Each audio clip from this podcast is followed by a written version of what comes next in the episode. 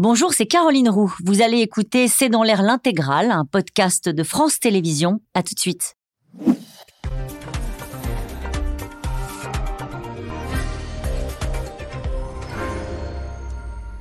Bonsoir à toutes et à tous. C'est un rebondissement dans une affaire qui dure depuis 16 ans, la disparition euh, de la petite Maddie McCann. Les polices portugaises, allemandes et anglaises ont entrepris depuis hier les fouilles d'un lac du sud du Portugal, à 50 km du lieu où la petite fille de 4 ans avait disparu. On s'en souvient, c'était dans une chambre d'hôtel alors que ses parents euh, dînaient non loin de là. Une accélération dans une affaire qui a fait le tour du monde et déclenché, on peut le dire, une frénésie médiatique. Aujourd'hui, un homme délinquant sexuel euh, multirécidiviste fait figure de suspect numéro un. Nous allons ce soir revenir euh, sur ce nouveau rebondissement. Vous entendrez le témoignage d'un enquêteur de la police judiciaire qui raconte comment l'un de ses cold cases non résolus a tourné pour lui à l'obsession. Nous serons en ligne avec euh, le chef de la division des affaires non élucidées de la gendarmerie nationale, Marie-Laure Brunel-Dupin. Affaire m'a dit la vérité, 16 ans après, c'est le titre de cette émission et c'est une question que nous posons ce soir naturellement. Avec nous pour en parler, Timothée Boutry, vous êtes grand reporter au service police-justice du Parisien aujourd'hui en France. Vous couvrez depuis euh, donc presque 20 ans euh, les affaires criminelles, dont l'affaire Madi euh, que vous avez suivie dès le début, c'était en 2007. Avec nous ce soir Alain Bauer, vous êtes professeur au CNAM, responsable du pôle sécurité défense renseignement. Je cite votre dernier livre coécrit avec Marie Drucker, Au bout de l'enquête, les plus grandes affaires criminelles Passé au crible chez First Edition. Corinne Herman est avec nous. Vous êtes avocate pénaliste au cabinet euh, SIA Avocat. Vous êtes spécialisée dans les affaires non résolues.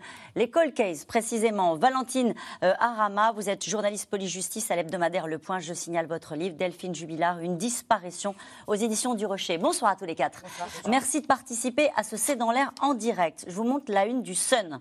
Euh, l'énigme du lac. Évidemment, les journalistes britanniques, depuis le début de cette affaire, sont à fond sur le dossier de l'affaire McCann. Euh, qui a décidé, Timothée Boutry, de relancer les recherches et qu'est-ce qui est en train de se passer dans ce lac du sud du Portugal?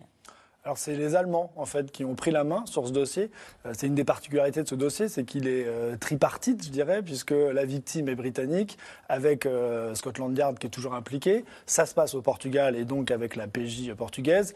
Et il y a deux ans, trois ans maintenant, les Allemands sont rentrés dans le rang avec cette déclaration fracassante. Le parquet de Brunswick, on a un suspect, on pense que Maddy est morte.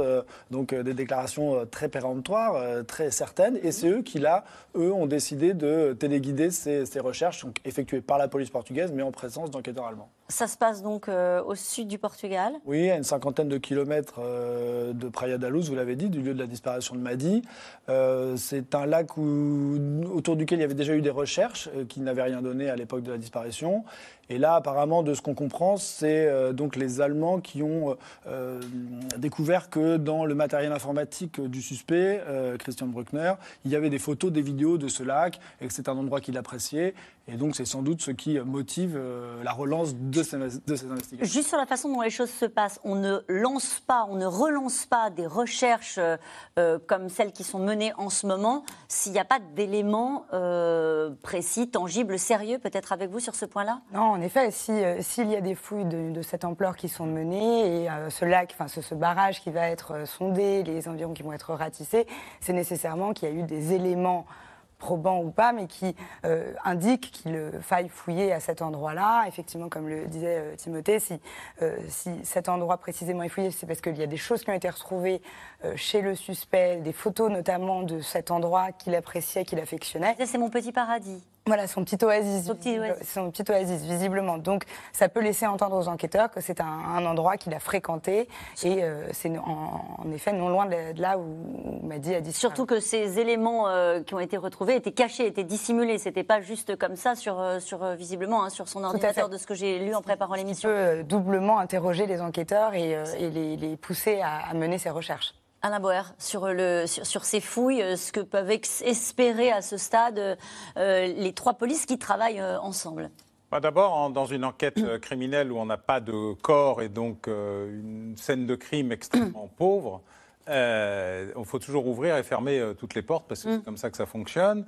Deuxièmement, c'est une enquête au long cours avec des suspects qui apparaissent et qui disparaissent, des options qui apparaissent et qui disparaissent, certaines d'ailleurs qui ne disparaissent pas toujours, une très forte et puissante euh, pression euh, médiatique et un parquet euh, allemand qui parfois part très vite et puis ça retombe comme un soufflet. hein. Timothée le disait tout à l'heure, c'est très péremptoire et dès qu'on essaye d'avoir des éléments, ne serait-ce que pour justifier tout ça, c'est- tout est secret, on peut pas vous le dire, mais on a des éléments qui nous perdent que, mais c'est pas euh, le suspect qui nous l'a dit, c'est venu euh, d'ailleurs. Et c'est pas la, la première fois. D'ailleurs, c'est les premiers qui sont passés de enlèvement à meurtre, enfin euh, assassinat ou Les Allemands homicide. Oui, on était toujours dans un débat de recherche de personnes disparues, peut-être même est-elle vivante. D'ailleurs, il y avait même l'apparition formidable de la survivante autoproclamée Oui, on va le voir. était assez loin d'eux.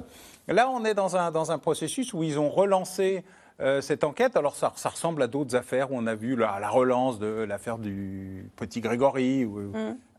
on va réessayer ci, on va réessayer ça. C'est assez curieux avec une telle, une telle euh, je dirais, mise en scène euh, médiatique. Alors, euh, ce qu'il faut préciser, c'est quand même, c'est que seule la police portugaise a la maîtrise des opérations. hein. Les autres ne sont que Oui, des j'allais vous obs- poser la question. que Qui des décide observateurs, La- les, les Portugais et les parquets. D'ailleurs, le parquet allemand n'a pas demandé à la police portugaise de faire quelque chose sous l'autorité des policiers allemands. Le parquet portugais a demandé à la, le parquet allemand a demandé, enfin le parquet régional allemand a demandé à la, au parquet portugais si on pouvait. Le parquet portugais a dit oui, et ce sont les policiers portugais qui le font. Alors, ce qui est intéressant, c'est qu'ils le font avec d'autres moyens qu'il y a presque dix ans presque même plus que ça, je crois, hein, parce que ça a duré un certain temps, ces fouilles de lac. Et on est un peu dans l'affaire où, vous savez, on a retrouvé le corps de ce jeune adolescent qui avait disparu et qui était tombé, euh, enfin, qui était tombé d'une falaise, où il y avait eu une première fouille sommaire, parce qu'on était, on fouille un peu partout.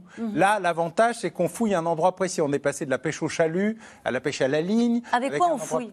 Ah ben là, on fouille avec euh, des chiens, des marteaux-piqueurs, des lidars, des sonars, des radars et des éléments et des moyens techniques et technologiques qui n'existaient pas il y a 16 ans. C'est un peu comme l'ADN Ouais. de parentèle par rapport à l'ADN classique. Donc ça permet éventuellement d'aller rechercher un peu plus loin, un peu plus profond, dans des conditions un peu, Il y a notamment des différentes. drones aussi. ça, Et ça va durer combien de temps? On le sait, ça euh, Quand on lance des fouilles, des recherches comme celle-ci, est-ce que un ça peu peut comme durer? les recherches sur euh, la disparition de la, la- Estelle Mouzin euh, dans l'affaire Fourniret, c'est-à-dire euh, au bout de huit jours, on commence à se dire que si on n'a rien trouvé, c'est que peut-être on n'a rien trouvé, avant une relance éventuelle de c'est peut-être un peu pas là, c'est peut-être ailleurs. Et dans l'affaire Jubilard, euh, c'est exactement la même chose. Dès qu'il y a l'idée qu'il aurait pu dire à quelqu'un que c'est peut-être là, on part et au bout de cinq jours, sept jours, on sent bien avec les moyens modernes qu'il c'est peut-être faut, faut arrêter de s'épuiser.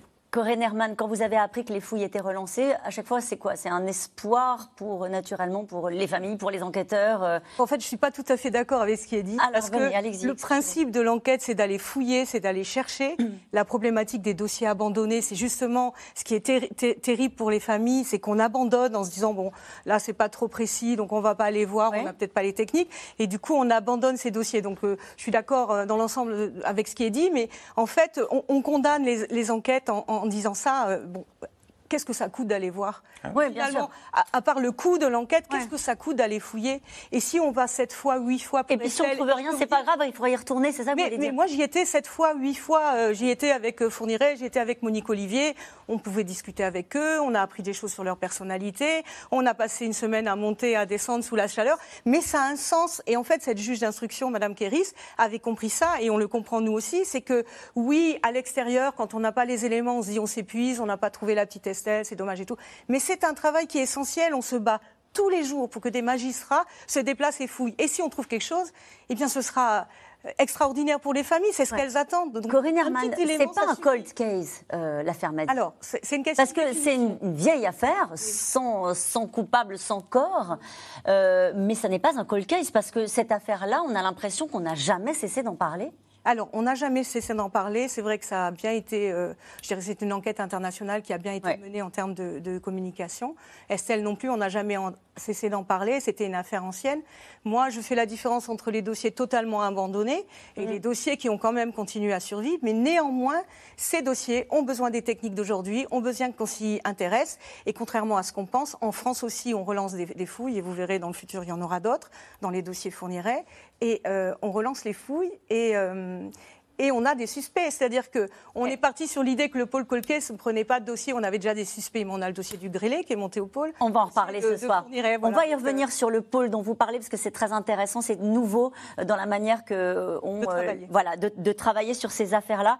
juste, on va peut-être dire un mot après le premier reportage du suspect parce que là, pour le coup, il y a, et c'est peut-être nouveau, vous allez me dire les uns les autres qui êtes des spécialistes du dossier sur cette affaire Madi, il y a un Allemand qui est en prison aujourd'hui et qui est euh, suspecté dans ce dossier. En tout cas, c'est le énième rebondissement d'une affaire euh, qui a mobilisé toutes les polices d'Europe depuis mardi. C'est donc au fond d'un lac du sud du Portugal que les enquêteurs allemands, portugais et britanniques espèrent trouver des éléments pour peut-être lever le mystère de cette disparition survenue il y a 16 ans. Théo Manval, Christophe Roquet.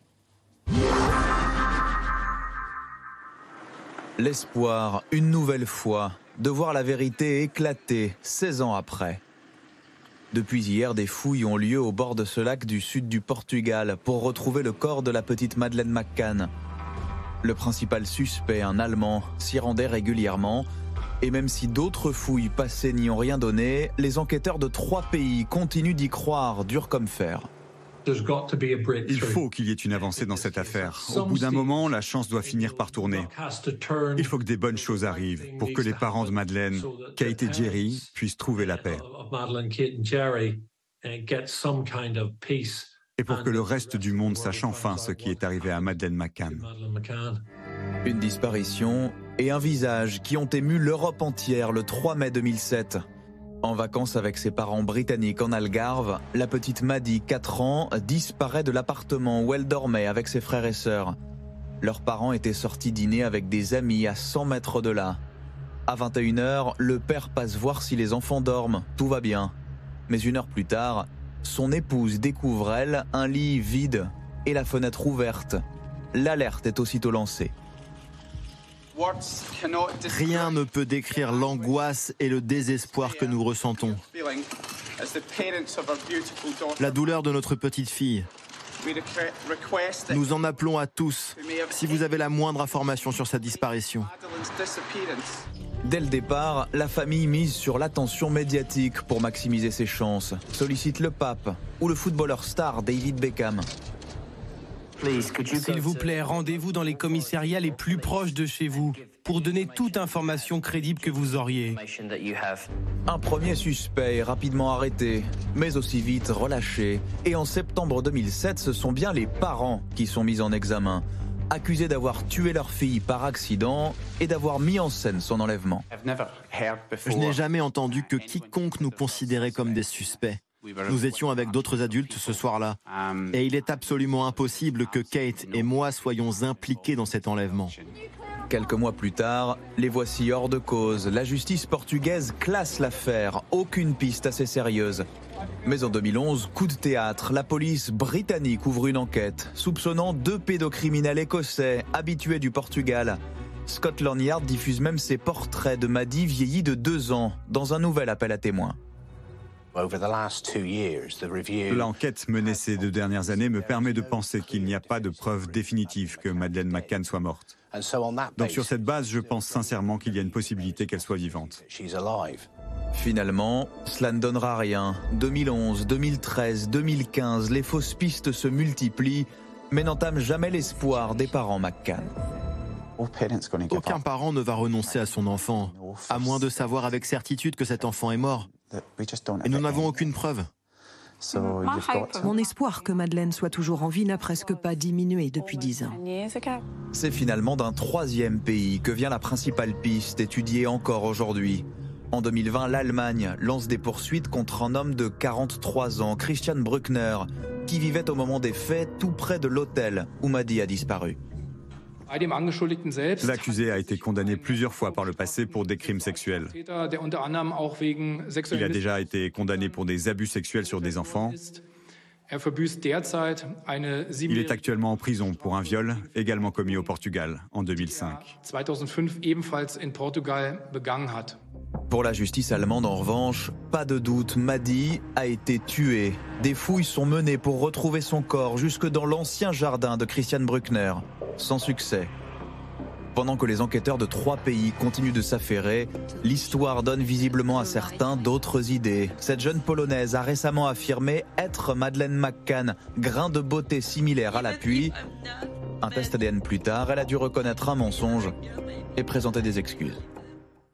Juste un mot, la, mobilisation après ce reportage, on a l'impression que la mobilisation des polices n'a jamais cessé. Est-ce que c'est le cas ou est-ce qu'on regarde dans les 16 ans, est-ce qu'il y a eu des périodes, des cycles euh, avec une, mobilisation euh, de, bah, Il y a quand même une pression assez constante quand même en Angleterre. Euh, voilà, David Cameron avait relancé l'enquête à un moment donné, enfin a demandé à Scotland Yard suite à la pression des parents. le, mm. Ça avait été clôturé, ça a été rouvert, les Anglais ont mis la pression. Bon là, les Allemands sont rentrés dans la danse les Allemands, euh, on les entendait très en amont, euh, très euh, volontaires sur ce dossier-là. Oui, c'est ça, mais c'est ce que je disais tout à l'heure. Ils, sont arrivés par surprise. Personne ne s'attendait à ce que les Allemands, d'un seul coup, nous annoncent bon, en gros, on a résolu Madi. Enfin, c'est quasiment ça. Ils ont dit nous, pour nous, elle est morte et on a des éléments. Alors voilà, on discutait avec, euh, avec Corinne Herman sur, sur la communication aussi euh, judiciaire des Allemands. Et, moi, je trouve qu'il y a une idée. Soit on dit bon, bah voilà, on enquête, mais on dit rien et bon. Euh, soit on, fait tapis et on dit un peu les éléments qu'on a. Et là, on est un peu dans cette idée bah, on sait, bah, elle est morte. Ils ont le sentiment d'avoir l'assassin, le, en tout cas d'avoir un suspect, un suspect numéro un, euh, qui était, on l'a vu dans le reportage, à proximité de, l'hôtel lorsque Madi a disparu. Il s'appelle Christian Bruckner. Cette question, comment la piste du criminel sexuel allemand a-t-elle été euh, trouvée? Comment est-ce est arrivé à lui? Visiblement, euh, ce serait euh, un, au moment de, en 2017, au moment des 10 ans de la disparition de, de, de Madi, un reportage est diffusé et cet Allemand euh, se serait confié à un camarade en lui disant Moi, je connais toute cette affaire, je sais absolument tout. Et cette personne à qui il s'est confié est allé trouver les services de police pour leur dire ce qu'il avait entendu, qu'il était, il a fait part de son inquiétude. Et compte tenu de la personnalité et des antécédents, précédent de, ce Christian Bruckner, euh, les, policiers ont décidé de se saisir de, son cas euh, et, ont décidé d'enquêter. En effet, peut-être commencer à trouver des choses, à, commencer à fouiller. Mais euh, je, reviens un instant juste sur le, fait que la police a continuellement fait des recherches et, enquêté dans ce dossier. Ça tient beaucoup à l'opiniâtreté des parents. Et je pense qu'il faut le souligner, et, Corinne Herman sera d'accord avec ça, c'est grâce à eux quand même que, que, l'enquête s'est poursuivie euh, à ce rythme et à cette intensité-là. Corinne Herman oui, la maman le dit, je ne vais pas abandonner ma fille. Euh, beaucoup de parents ne peuvent pas renoncer, surtout un enfant qui a disparu, un enfant par principe, c'est protéger. Un enfant, on le voit dans la rue. Un enfant, euh, on l'aborde pas de cette façon-là. Donc un enfant qui disparaît, c'est évidemment euh, d'abord un traumatisme majeur, mais c'est aussi l'impossibilité d'abandonner son enfant. Toutes les familles nous, le disent quand on reprend des procédures, même 30 ans après, mm. ça reste présent tous les jours, de plus en plus en fait. Plus le temps passe, plus c'est euh, fort. Et en plus, ils sont, ils sont soupçonnés. Il faut bien évidemment. Ah bah, eux, en l'occurrence, on va y revenir dans un instant, puisqu'il y a un enquêteur portugais notamment qui a des convictions, une intime conviction sur ce dossier-là. Quand on dit c'est grâce aux parents, que font-ils? Ils sonnent le tocsin dans les médias, c'est ça? C'est ce biais-là? Taper à toutes les portes, taper à, tous les, services de police, taper euh, auprès de stars, taper euh, dans, les portes des journalistes, euh, avoir des avocats qui sont offensifs, qui connaissent les techniques, rencontrer les enquêteurs, être toujours présent sur le terrain pour que personne puisse abandonner. Et c'était ce que faisait Éric Mouzin également avec l'association. Il avait du monde autour de lui. C'est ce que fait Férouz Bendouyou dans l'Isère. il y a des disparitions d'enfants qui ne sont pas résolues depuis 30 ans. On a encore des témoignages qui tombe aujourd'hui. Et donc aussi chercher ce témoignage qui est essentiel. Peu importe Parfois, arrive. ils font appel à des, à des privés.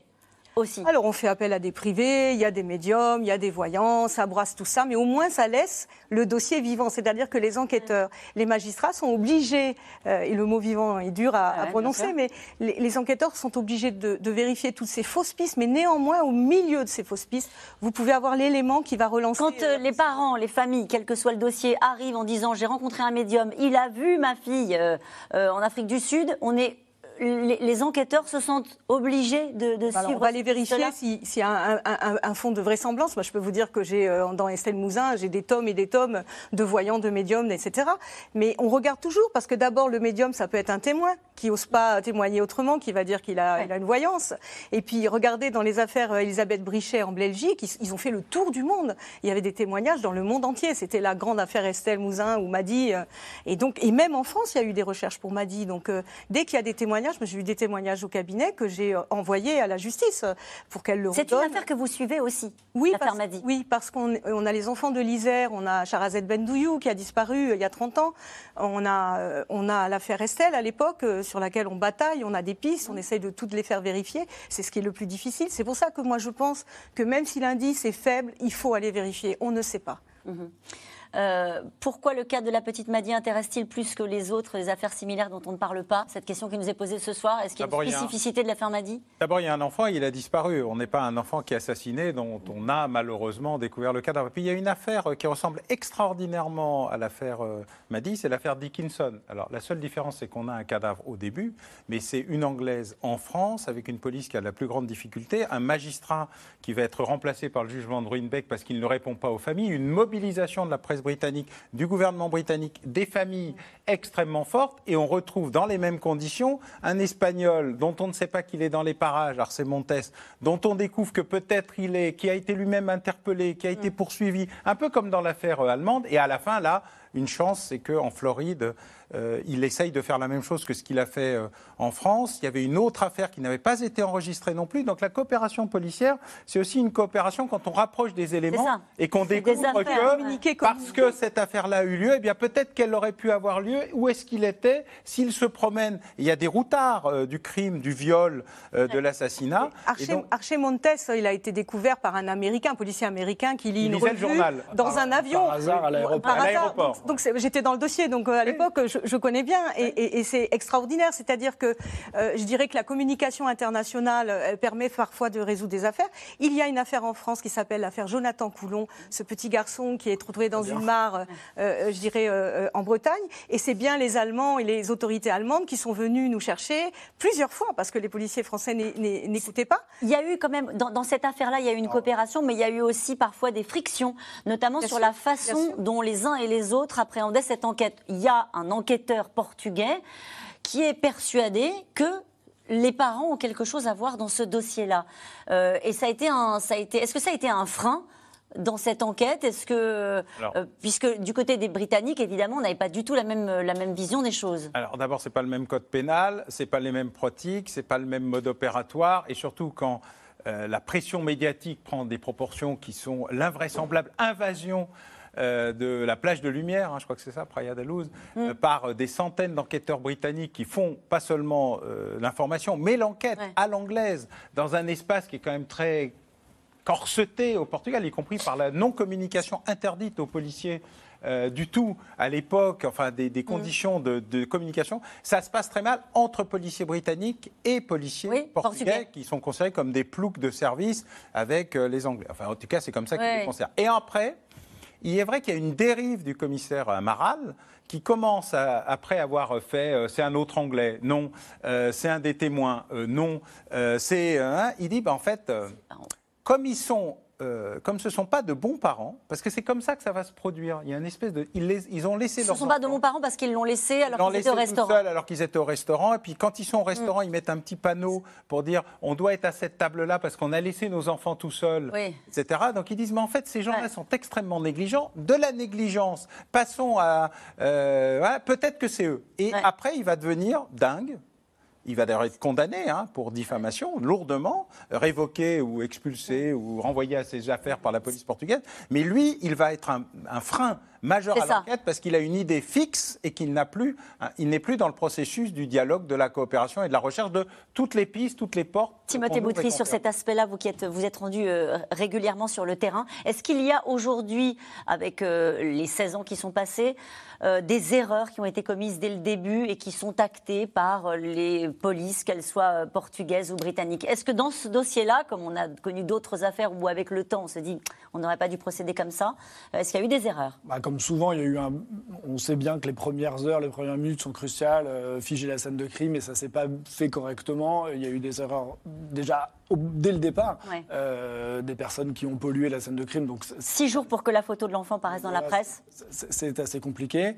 Et, et c'est vrai qu'il y a une opinion au Portugal, vous l'avez dit Alain Bauer, et, et moi ça m'a marqué à l'époque et ça m'a remarqué il y a trois ans quand je suis retourné, cette idée que voilà, les parents, on laisse pas comme ça ses enfants déjeuner, alors parce qu'il fallait un peu sortir dans la rue pour revenir à l'endroit où il y avait le restaurant autour de la piscine. En fait, on voit la terrasse, mais pas la porte d'entrée euh, pour la configuration des lieux. Et ça, c'est vraiment très ancré. Et donc, il y a eu une espèce de, de, de, voilà, d'opposition entre les deux polices. Et euh, ils sont partis sur la, piste des parents. Moi, je souviens, j'avais vu Gonzalo Amaral quand il avait écrit son livre, et il pense que c'est euh, en gros un accident domestique et que les parents ont, maquillé ça. Et ça, ça Avec des traces de sang qui avaient été détectées, par les chiens dans la voiture des McCann. Dans la voiture, mais au final, il y a vraiment quand même quasiment rien. Quoi. Et, et, et que ça, sans doute, évidemment, quand on se focalise sur une piste et qu'on oublie les autres, c'est compliqué. Et pour revenir à votre question sur le pourquoi ça, ça marche, entre guillemets. Il y, a, des causes euh, un peu euh, euh, qui tiennent à la nature de cette histoire. Alain Bauer l'a dit, on est sur un enfant. Et quand c'est un enfant, évidemment, il y a légitimement une émotion particulière. Et le fait que ce soit un mystère, moi, c'est là où je pense que par rapport à Dickinson, c'est peut-être pas. Voilà, c'est ça. Et on est plus par rapport à un Grégory, on dirait un enfant, quelque chose d'absolument atroce. Et, des années après, on ne sait toujours pas. Et il y a la mobilisation des parents qui, le pape, David Beckham, enfin, qui ont contribué à ça. Après, on espère et on le sait, et je pense que euh, la gendarmerie va nous le dire, mais bien entendu, c'est qu'il n'y a pas que la pression aussi qui fait que les enquêteurs travaillent sur des, enquêtes. Bon, voilà. Mais alors, je, laisserai la gendarmerie s'exprimer, mais euh, elle, intervient parce qu'aussi, des fois, en tout cas pour les dossiers anciens qui sont en difficulté et qui sont piégés par des convictions policières ou gendarmiques, parce que c'est vrai, quand on travaille dans un dossier, on regarde que dans un sens, et évidemment, nous, quand on arrive, ou vous, en tant que journaliste, vous voyez ça autrement, vous voyez plusieurs pistes, et l'enquêteur qui a le nez sur, euh, sur la piste, il, a du mal à sortir de sa piste, et combien de fois on s'affronte avec eux, mais les parents sont toujours toujours les premiers euh, euh, suspects. Et dans des dossiers comme Estelle Mouzin, ils sont restés jusqu'au bout pour certains enquêteurs. Hein. Alors, je ne sais pas ce que valent ces chiffres que j'ai trouvés en préparant cette émission, vous allez me dire, mais dans les crimes d'enfants, y compris sexuels, sont commis euh, par les parents, dans 84, les proches et les parents, dans 84, 84 des cas. Ça vous paraît crédible, ce chiffre-là Je sais pas, je sais pas. Ce sont toujours les premiers suspectés euh, La statistique est la forme la plus élaborée du mensonge. Donc, euh, donc on ne sait pas d'où ils viennent, donc on oublie immédiatement ce chiffre-là. Ni sur les sources, ni sur la manière dont les chiffres sont relationnés. On ne sait pas combien d'enfants euh, sont assassinés. En tout, cas, en tout cas, pour les enquêteurs, les proches... il y a 60 000 disparitions par an, 10 000 disparitions inquiétantes, 1000 disparitions inquiétantes d'enfants. Donc, euh, d'où sortent les chiffres Je ne sais pas. Et je ne sais pas s'ils ont disparu, s'ils sont morts, et donc encore moins qui les a tués? En tout cas, les proches et les parents font figure. La, la, règle, de base. C'est la règle de base. Femme, chercher le mari, chercher euh, les parents, mais ça, c'est la règle de base pour à peu près tout. Euh, ensuite, voilà. Et le problème, c'est quand on s'arrête au 1, au 2 ou au 3 et qu'on oublie le reste. Mm. En tout cas, nous serons dans un instant. La violence intrafamiliale, c'est la même chose. Enfin, en général, on va dire, on connaît son meurtrier parce que c'est souvent monsieur qui tue madame, et, enfin, euh, voilà, et on connaît son violeur. Et vous parlez sous le contrôle du chef de la division des affaires non élucidées de la gendarmerie qui va nous raconter comment les enquêteurs travaillent au quotidien, y compris avec, euh, fort heureusement, de nouveaux outils. En tout cas, des dossiers qui sont euh, bien souvent pour les enquêteurs et peut-être pour les journalistes, vous me direz ce que vous en pensez tout à l'heure, qui tournent à l'obsession, qui deviennent des obsessions pour ceux qui sont au contact de ces affaires. Je voudrais que vous écoutiez maintenant le témoignage de Raphaël Nedilko. Il a 50 ans. Il est père de trois enfants. Il a longtemps été officier de police judiciaire. Il a résolu deux affaires de meurtre classées depuis 25 ans à force d'entêtement sur des dossiers qui ont impacté sa vie personnelle, sa vie tout court et même sa santé. Laura Rado, Diane Cacciarella et Anne Maquignon. Ok, on va mettre ça à l'intérieur. Je vous laisse le mettre. Il se définit lui-même comme entêté, obstiné. Quand Raphaël Nedilko arrive à la PJ de Dijon en 2008, un vieux dossier attire son attention. Le quartier de la Charmille au Creusot, toujours sous le choc après la découverte hier du corps d'une jeune fille de 16 ans sauvagement poignardée dans une cave d'immeuble et le meurtre a eu lieu en pleine journée. Une jeune fille sauvagement assassinée. 20 ans après, le policier reprend l'enquête. Je me suis aperçu que c'était une famille qui ressemblait énormément par à la mienne. Euh, de par sa condition sociale, euh, une maman qui, travaillait dans la gestion d'une station-service avec son, son mari, avec son, second époux. La similitude était d'autant plus saisissante que, que Christelle Maïri avait euh, exactement le même âge que ma sœur, née le même mois, la même année, en 1970, lui ressemblait physiquement. Raphaël Nedilko reprend tout à zéro. Une bataille à corps perdu, en solo, qui devient rapidement une obsession pour l'enquêteur. La première chose que je fais, bien évidemment, c'est de prendre connaissance euh, du dossier dans son ensemble. Et je dois le faire sur mon temps personnel, puisque je n'ai pas de temps dédié à cela. Je dois faire un état, un bilan complet du dossier, savoir ce sur quoi je peux compter, quels sont les éléments qui sont euh, connus euh, du grand public, quels sont ceux qui sont encore confidentiels. Donc je dois passer par une revue de presse exhaustive. Et puis je dois regarder aussi ce que j'ai comme éléments tangibles sur lesquels m'appuyer, ce qui vraiment relève de la certitude et ce qui relève euh, de la simple hypothèse. L'enquêteur découvre des erreurs. Des scellés détruits, l'enquête de voisinage bâclée. Alors il recommence et s'acharne. Le nom d'un homme, Jean-Pierre Murat, est évoqué par un témoin, son écriture identifiée sur une lettre anonyme. Auditionné à nouveau, Jean-Pierre Murat est finalement interpellé en 2011. C'est un véritable coup de tonnerre judiciaire en Saône-et-Loire. 25 ans presque jour pour jour après le meurtre de Christelle Maïri au Creusot, un homme âgé de 44 ans a été mis en examen pour homicide volontaire et écroué au centre pénitentiaire de Varennes-le-Grand. Une victoire qui ne fait pas oublier à Raphaël Nedilko les défaillances de son institution. C'était l'indifférence la différence euh, complète de mes collègues qui ne voulaient pas entendre parler, qui partaient du principe que c'était aux familles des victimes de faire l'effort de l'oubli et de comprendre que tout avait été fait policièrement et, euh, humainement et qu'elle devait passer à autre chose. Et ça, c'est quelque chose que je n'ai pas accepté. Il est vrai que ce que j'ai vécu a provoqué en moi une, une blessure profonde et durable. Blessé, usé, Raphaël Nedilko a demandé une mutation. Mais il peine à oublier la souffrance des familles. Toutes les affaires sur lesquelles je me suis penché, c'était l'affaire d'hommes et de femmes qui avaient euh, quitté leur foyer le matin en disant à ce soir et qui ne sont jamais revenus. Quand vous êtes euh, au cœur du malheur des gens, lorsque vous êtes heurté à, la capacité de leur apporter des réponses, inconsciemment, vous endossez leur souffrance. Et à ce moment-là, c'est vous qui, euh, vous retrouvez marqué et profondément blessé par ce qu'elles ont vécu. C'est un phénomène que j'ai découvert, que j'ai emporté jusque dans ma chair. Donc c'est la raison pour laquelle j'ai fait un burn-out. C'est la raison pour laquelle j'ai fait un, un infarctus du myocarde et que j'ai euh, longtemps souffert de troubles du sommeil. Je reste persuadé qu'on est avec une mission à accomplir qui correspond à ce pourquoi on est profondément fait. Et j'ai vraiment eu l'impression d'être, en phase avec cela. Sinon, j'aurais, eu, euh, j'aurais gardé l'impression très, très, très amère de marcher à côté de ma propre existence. Et je suis resté fidèle à moi-même, droit dans mes bottes, et j'ai le sentiment d'avoir réussi ma vie. Malgré la résolution de deux affaires, Raphaël Nedilko n'a jamais été remercié par sa hiérarchie. Il n'a pas changé de grade depuis 18 ans. Peut-être votre réaction, Timothée Boutry, à ce témoignage. Et vous, en tant que journaliste, est-ce que vous avez aussi de temps en temps ce côté obsessionnel sur des affaires que vous couvrez ou pas? Bah, évidemment, il y a des affaires qui nous marquent, plus que d'autres. On l'a évoqué brièvement. Moi, c'est l'affaire Jonathan Coulon, euh, ce petit garçon qui euh, a disparu d'une colonie de vacances à Saint-Brévin-les-Pins. Mm. Au départ, on ne sait même pas s'il il est sorti ou si on l'a enlevé. Et euh, moi, j'étais dès le soir même, il était originaire d'Orval, dans le Cher. J'avais rencontré sa grand-mère et je me souviens le lendemain du car scolaire qui revient avec un enfant au moins. Donc ça, c'est quand même des images qui sont extrêmement marquantes.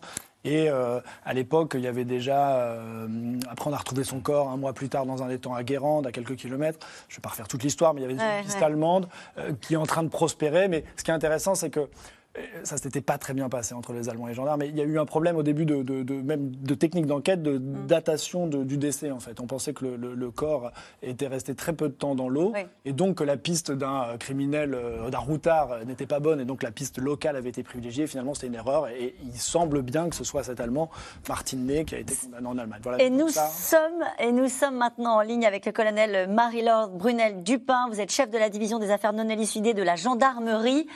Euh, est-ce que la force et la détermination d'un enquêteur, euh, ça peut suffire?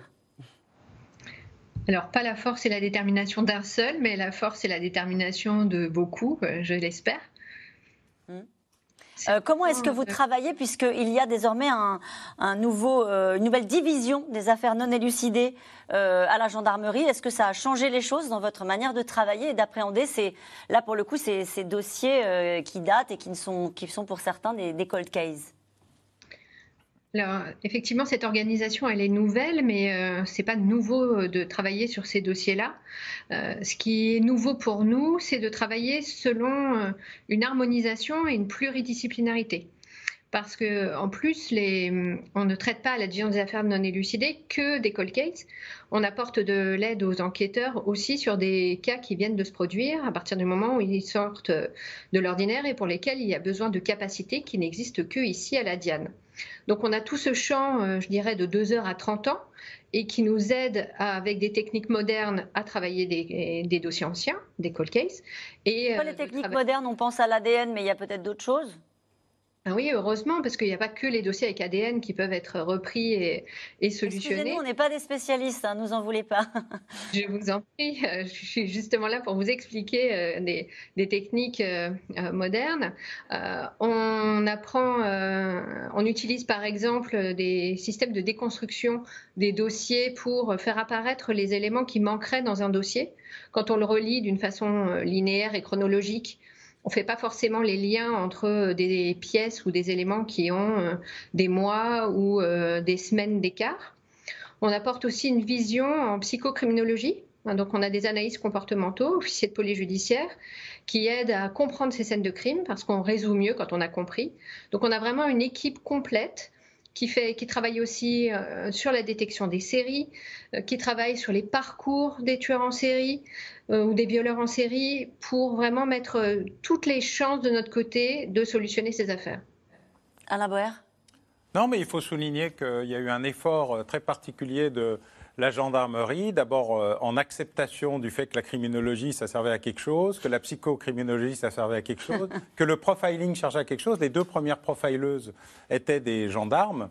Euh, et c'est un indicateur euh, très important. Je citais tout à l'heure euh, Van Ruynbeck et, l'affaire Dickinson parce que c'est le premier à avoir fait venir un criminologue, un profiler et à utiliser des algorithmes, l'ancêtre de l'algorithme, c'est-à-dire des outils d'interconnexion des éléments de l'enquête qui ne remplacent pas le cerveau, l'intuition ou le flair des enquêteurs, mais qui accélèrent le processus et créent des connexions entre des morceaux de dossiers. D'abord, qu'on redécouvre parfois, euh, des trucs mal gérés et mal classés. Il euh, faut rappeler le, travail formidable du procureur d'Alest qui a fait ressortir mhm. du huitième sous-sol euh, des scellés maltraités, mal gérés, mal conservés pour essayer de faire quelque chose et d'utiliser des techniques modernes. Alors pas seulement l'ADN, mais l'ADN de parentèle qui permet de retrouver quelqu'un qui est le vague cousin lointain de l'auteur potentiel et donc d'élargir massivement les choses. Donc il y a eu un immense travail de la gendarmerie nationale d'une manière différente de la police, puis euh, de la police parisienne même. Et donc c'est un, formidable, des formidables avancées. D'abord, comme la, la, colonel, la lieutenant-colonel l'a dit, c'est une formidable avancée de travailler en groupe, en équipe, et en rassemblant des compétences plutôt que d'être uniquement dans cette ligne de nage qui est toujours je sais ce que je fais, et je le ferai tout seul et je vais y arriver. Quelle est la spécificité du travail d'enquêteur quand on est sur des affaires non élucidées? Est-ce qu'il y a toujours la tentation de tout reprendre à zéro, euh, ce qu'on disait à l'instant. Euh, est-ce que ça, c'est une spécificité? Le fait que vous ayez la nécessité de faire une cellule spéciale sur les affaires non, élucidées interpelle en disant qu'il y a peut-être une singularité dans cette manière de travailler. Alors en fait, on est obligé de reprendre euh, au départ l'enquête en relisant le dossier dans son intégralité. Mais euh, on ne fait pas juste relire le dossier, on a aussi des outils de traitement des données de masse, parce que euh, c'est des volumes et des volumes de données euh, brutes, des, procès-verbaux qu'on a numérisés. Et pour arriver à y trouver des points communs, des centralités ou des pistes non explorées. Alors le logiciel ne travaille pas tout seul, hein, c'est pas magique, mais c'est une vraie aide à la prise de décision et au travail collectif. C'est complémentaire euh, d'un pôle judiciaire qui a été euh, créé au parquet de Nanterre sur les, les cold cases que fait la gendarmerie? Bien sûr, c'est essentiel pour euh, ce pôle cold case parce qu'il il y a des données à traiter, c'est du renseignement, c'est du traitement du renseignement à l'intérieur des dossiers, mais également sur la mémoire criminelle qu'on peut avoir, c'est-à-dire d'autres dossiers en France qui pourraient amener des réponses. Et donc, l'intérêt de ce pôle, c'est de pouvoir traiter un certain nombre d'affaires en parallèle et de pouvoir voir par des rapprochements et de pouvoir les faire traiter par des enquêteurs qui ont les outils pour les traiter. Euh, cette question qui nous est posée peut être avec vous, euh, lieutenant-colonel. Selon quels critères ces Paul Cold Case choisit-il les affaires à rouvrir? Toutes les affaires non élucidées arrivent chez vous? Alors, nous, on est différent du pôle de Nanterre. On est euh, un élément central, gendarmerie, euh, qui est situé au pôle judiciaire à Pontoise et au service central de renseignement criminel, puisqu'effectivement, comme le disait Maître Herman, c'est du renseignement criminel. Et euh, on travaille en collaboration étroite avec le pôle dédié de magistrats et de procureurs de Nanterre, mais on ne travaille pas qu'avec eux, on travaille aussi avec tous les parquets. Euh, J'entends bien la cuisine interne. La question qui nous est posée par un téléspectateur de C'est dans l'air ce soir, c'est quels sont les critères qui font qu'à un moment donné, vous allez vous dire ce dossier-là non élucidé, il devient prioritaire. Celui-là, on s'en occupe. Qui décide? Alors, on le décide en commun, on fait attention aux dates de, prescription.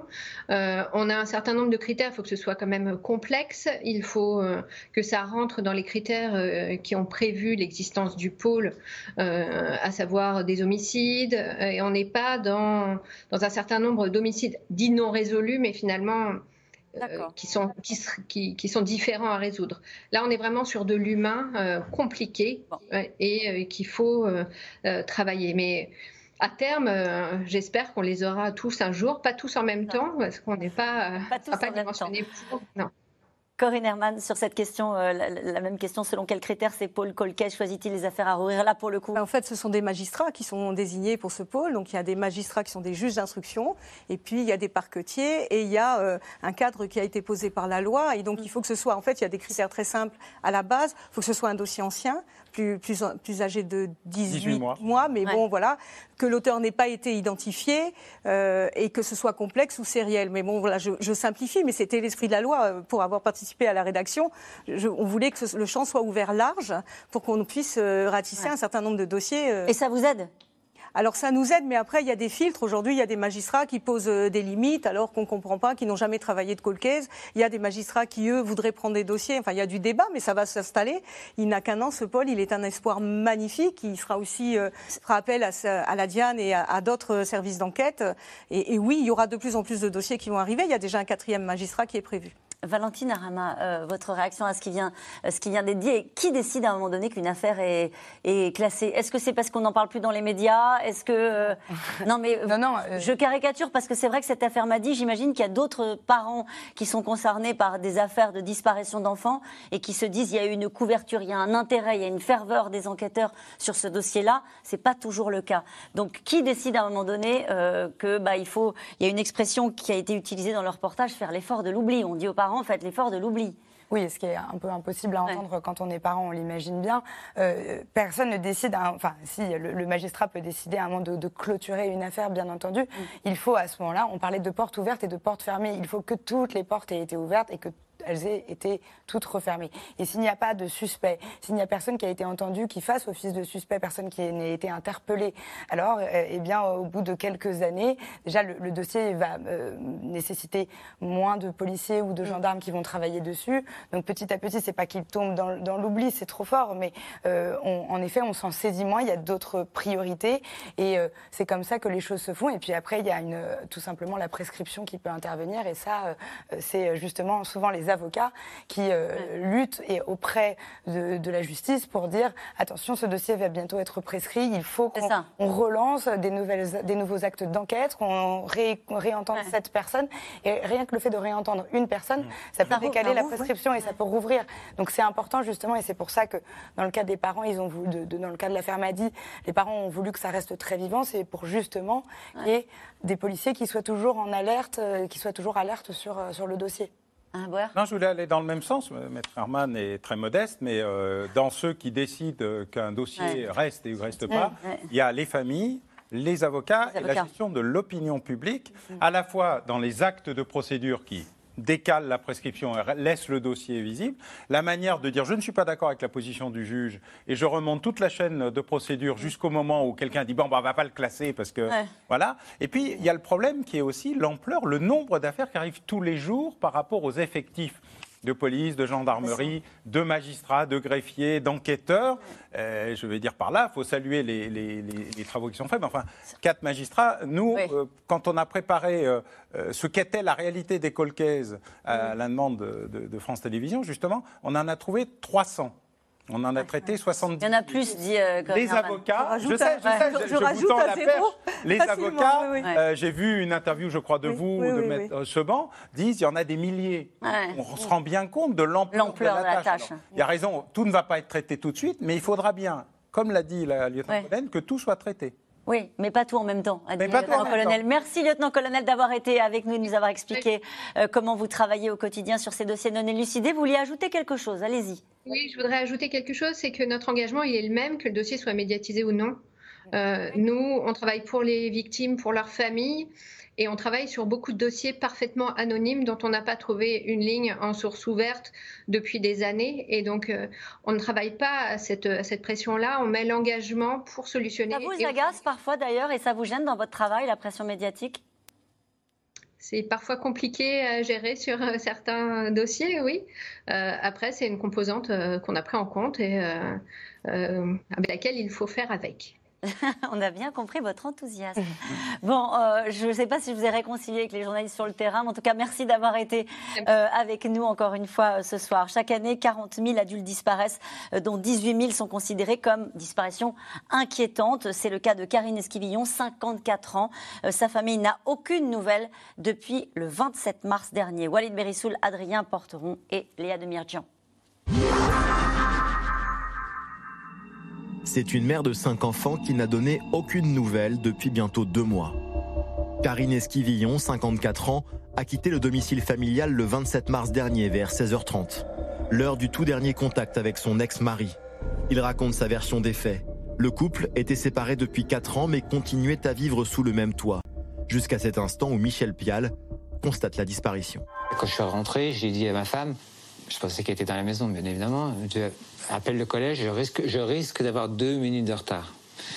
Je n'ai pas eu de réponse, et puis bah, quelques minutes après, euh, le temps de faire le tour, euh, j'ai reçu un SMS, euh, je suis parti, tatati, tatata. Bah, marre de vivre à deux, mais pas en couple. malgré tout, elle devait revenir pour les enfants. Donc moi, je, je m'attendais voilà, à un retour rapide. Une dizaine de jours plus tard, le maire de la commune découvre deux kilomètres plus loin le téléphone portable de la femme disparue. Il est en parfait état de marche, mais la carte SIM a été retirée. Ça devient plus qu'inquiétant maintenant et il y, a sûrement des éléments autres qui, font penser que la situation est, est maintenant relativement grave. Appel à témoins, enquête de gendarmerie avec d'importants moyens, le procureur de la République considère cette disparition comme inquiétante. Et ces derniers jours, d'autres membres de la famille de Karine Esquivillon se sont exprimés pour dire qu'ils ne croient pas à la thèse d'une disparition volontaire et pour lancer cet appel. Même si elle a décidé de tirer un trait sur nous, ce qui est dur, je veux savoir qu'elle va bien. C'est tout ce que je veux savoir. Reviens, fais un signe, tout simplement. Alors que s'est-il passé? Aucune réponse pour l'instant. L'enquête se poursuit. Chaque année en France, environ 23 000 personnes majeures disparaissent. Si vous trouvez quoi que ce soit qui vous semble suspect, vous ne touchez rien, vous nous appelez et une écrasante majorité de ces disparitions, 18 000, sont qualifiées d'inquiétantes. Il n'existe aucune définition précise, mais selon l'administration française, une disparition inquiétante peut découler de plusieurs indices. Départ sans affaires personnelles, vulnérabilité de la personne, découverte d'un courrier suicidaire ou de menace, suspicion de radicalisation. Les proches peuvent alors demander l'ouverture d'une enquête de police ou de gendarmerie. Leur priorité, rechercher des indices d'une infraction grave, comme un homicide ou une séquestration, tout en sachant que derrière chaque affaire de disparition inquiétante, il est possible qu'il y ait une décision parfaitement légale, le droit de la personne à disparaître. On est au cœur de l'humain sur une disparition inquiétante, sur un problème euh, relationnel, sur, euh, sur une décision personnelle de disparaître. Si vous avez décidé de changer de vie, de changer de pays pour des raisons qui vous sont propres, c'est un peu la liberté d'aller et venir, de je descends acheter une baguette et de ne plus revenir, parce que vous avez déjà organisé votre vie ailleurs, avec une autre personne, dans un autre endroit, euh, potentiellement à l'étranger pour ne laisser aucune trace. C'est un droit. Alors comment gérer cette contradiction entre volonté de disparaître et désarroi des familles? C'est le cœur du travail de cette association qui emploie régulièrement des détectives privés pour rechercher les disparus. Si on retrouve la personne, on va euh, lui laisser la possibilité de, on va lui dire que la famille le, recherche et on va lui laisser la possibilité et respecter cette, euh, sa volonté de disparaître. Donc, euh, mais pour les familles, de savoir que la personne est vivante, que c'est sa volonté qu'elle veut, disparaître, euh, c'est déjà un soulagement. En France, chaque année, entre 50 et 100 cadavres sont découverts, sans qu'il soit possible de les identifier. Et après ce reportage, cette question ai-je le droit de disparaître, de prendre mes économies et d'aller vivre sans identité dans un coin perdu du monde? Oui, juridiquement, oui. Allez-y. Il y a un droit à l'oubli en France. On a le droit de, on a le droit de disparaître euh, quand on est majeur. Euh, on a le droit de, de, prendre, faire son baluchon et, mm. partir. Tout à fait. Cela dit, il faudrait dire aux familles, parce qu'elles ne le savent pas, que même si on a le droit de disparaître quand on est majeur, il y a une procédure qui existe en France pour rechercher ces majeurs qui ont voulu changer de vie.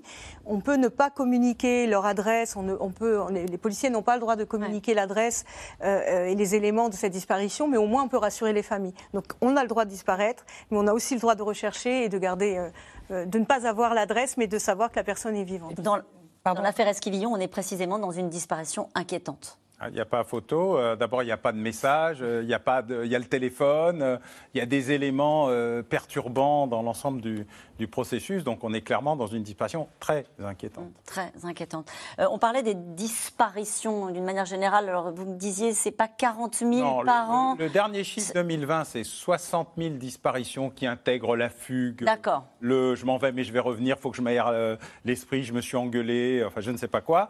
Il y a 10 000 disparitions inquiétantes au sens de inquiétante, ah. inquiétante, dont 1000 mineurs. 1000 dans les inquiétantes, pas dans. Il y a un peu plus de 10 000. Ça paraît énorme.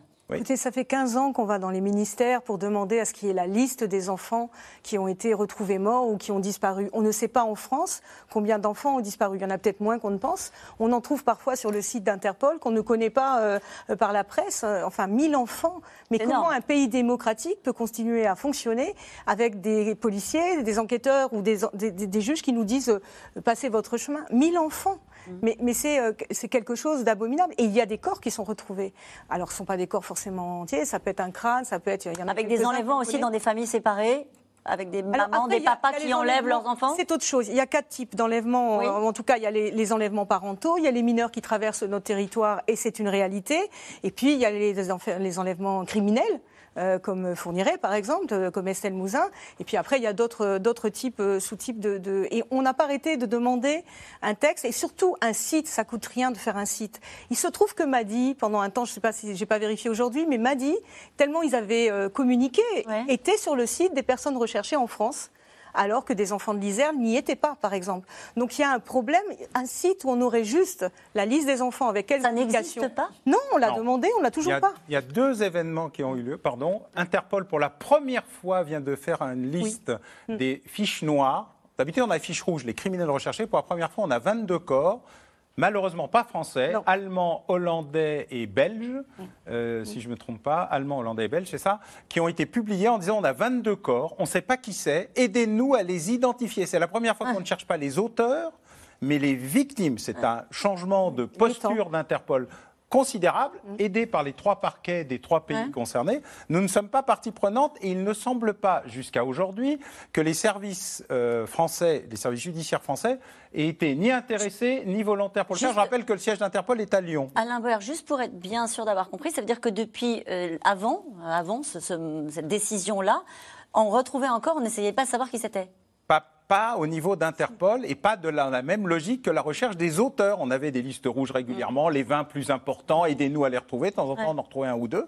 Là, c'est la première fois que c'est fort. Et puis, le deuxième chose, c'est je rappelle qu'il y a des centaines de personnes, pas des dizaines, qui sont enterrées sous X en France tous les ans sans prise d'ADN obligatoire, car la législation ne le prévoit toujours pas. Si, si. Non, enfin, on a rédigé la loi en 2012. c'est une obligation. ça n'est pas, effectué. mais c'est alors ça n'est pas effectué. Je suis d'accord avec vous, mais c'est une obligation légale pour les enquêteurs et les parquetiers. Bah, Comment Rama, vous vouliez dire quelque chose C'est pas fait. Oui, je, pense qu'il est important de noter qu'en revanche, dans le cas de disparition d'enfants, c'est toujours des disparitions inquiétantes. C'est pas forcément toujours le cas dans les disparitions de majeurs. Il y a un délai à respecter parce que le majeur peut justement être parti volontairement. Il y a beaucoup de disparitions. On en parlait des cas d'Alzheimer, par exemple, ou de fugue. Euh, ça, ça, fait partie des, disparitions. Mais dans le cas d'enfants, systématiquement, c'est considéré comme une disparition inquiétante. J'ose plus donner les chiffres parce que j'ai trouvé en préparation cette émission, je vais quand même le donner, celui-là, 13 000 personnes qui chaque année se font passer pour morts. donc euh, je veux, voilà, je, veux tout quitter. C'était la question qui nous était posée tout à l'heure. Est-ce que j'ai le droit de tout quitter et de, disparaître? Oui, euh, c'est un droit. Et nous revenons maintenant à vos questions. Merci d'avoir écouté C'est dans l'air. Comme vous le savez, vous pouvez désormais écouter l'intégrale, mais aussi l'invité ou vos questions à nos experts. Tous ces podcasts sont disponibles gratuitement sur toutes les plateformes de streaming audio. Et pour le replay vidéo, c'est sur France.tv, bien évidemment. À bientôt.